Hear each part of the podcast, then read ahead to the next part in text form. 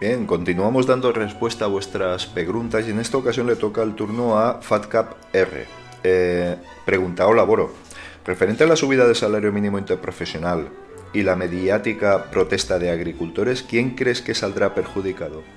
Bien, si te tengo que decir, te tengo que decir que no acabo de entender muy bien esta cuestión y me explico.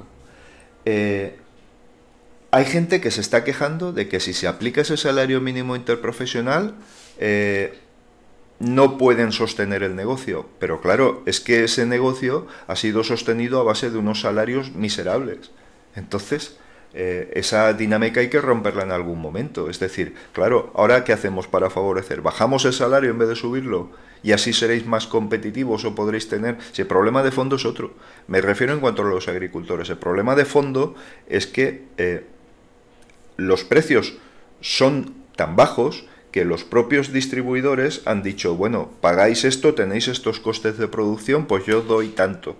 ¿Vale? Si hubieran otros costes, directamente los agricultores hubieran dicho, no, con eso no cubrimos gastos. Y esta situación hubiera ocurrido mucho antes. No sé si me explico. Es que, claro, eh, intentar sostener un modelo de negocio a base de cada vez apretar más al trabajador, al final redunda en que, bueno, nos vamos a la miseria absoluta todos. Eh, lo que ocurre es que habría que luchar porque esos precios que se le paga al agricultor sean correctos y sean adecuados.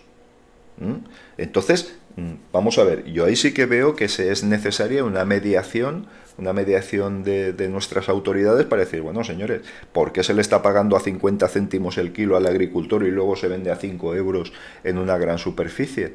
¿Qué pasa? Que hay una cadena de chupópteros durante el trayecto desde el campo hasta la gran superficie. Bueno, pues vamos a pelear contra eso, pero no digamos que no se puede subir el salario mínimo interprofesional. Joder, que estamos hablando de... No, ah, disculpas por el taco. Estamos hablando de 950 euros, no estamos hablando de 3.000 euros, estamos hablando de un trabajo con el que probablemente mucha gente seguiría pasando dificultades para llegar a final de mes.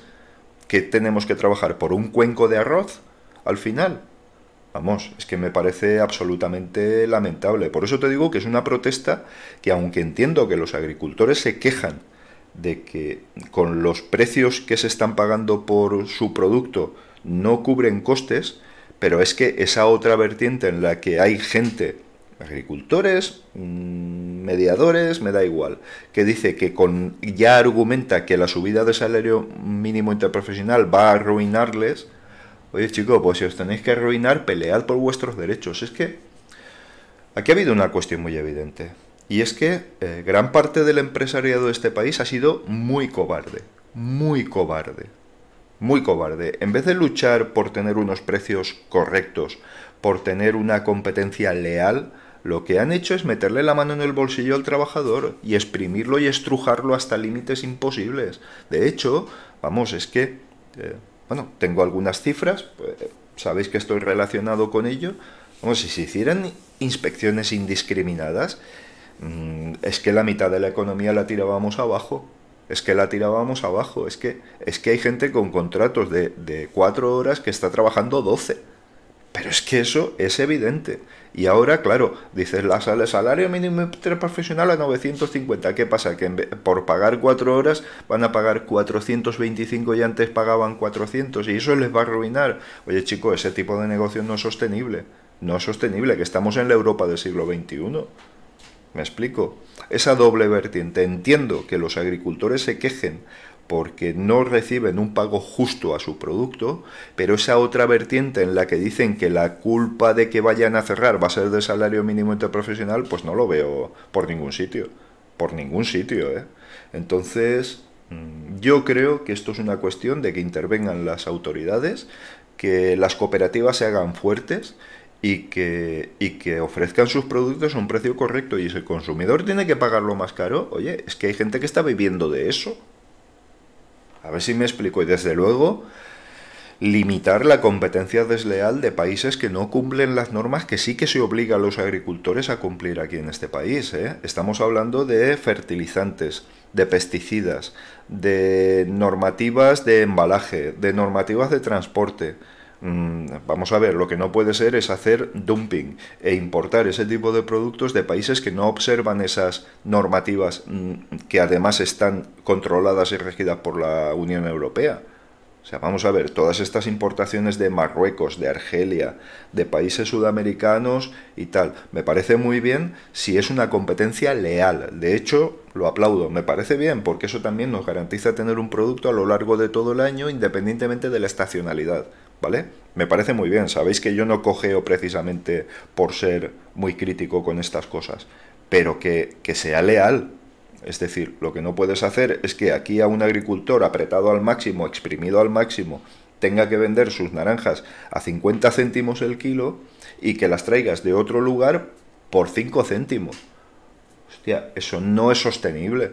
Eso no es sostenible, porque es que al final te vas a quitar todo tu tejido productivo, tanto en agricultura como en industria, como en servicios, como en tal, para, para instaurar una economía de, no sé, de, de, esclavitud. Vamos a ver que estamos, que esta sociedad ha evolucionado, que tenemos que, que, tenemos que seguir en esa senda de tener un precio justo por tu trabajo. Es que, vamos, no, no le veo mucho más más recorrido a todo esto. Entonces, concluyendo, me parece bien que los agricultores se quejen, pero que no argumenten que la culpa de que vayan a cerrar sus explotaciones sea del salario mínimo, porque ha sido muy fácil bajarse ahí, ¿vale? Y ahora cualquier subidita va a suponer un trauma. Bueno, pues el coste de la vida sube, eh, todo sube, menos los salarios que llevan estancados mil años. Así que si tenemos que basar la economía en eso, contra Taiwán no vamos a poder competir, ya os lo digo contra países de este, de este tipo que tienen unos, unas protecciones al trabajador mm, irrisorias o, inexistentes, contra eso no vamos a poder no vamos a poder luchar. Así que más nos vale luchar por tecnología y por buen producto, porque si no vamos apañados. Venga, esa es mi opinión. Espero que bueno, te haya servido por lo menos para, para poder interactuar, que es de lo que se trata. Venga, gracias.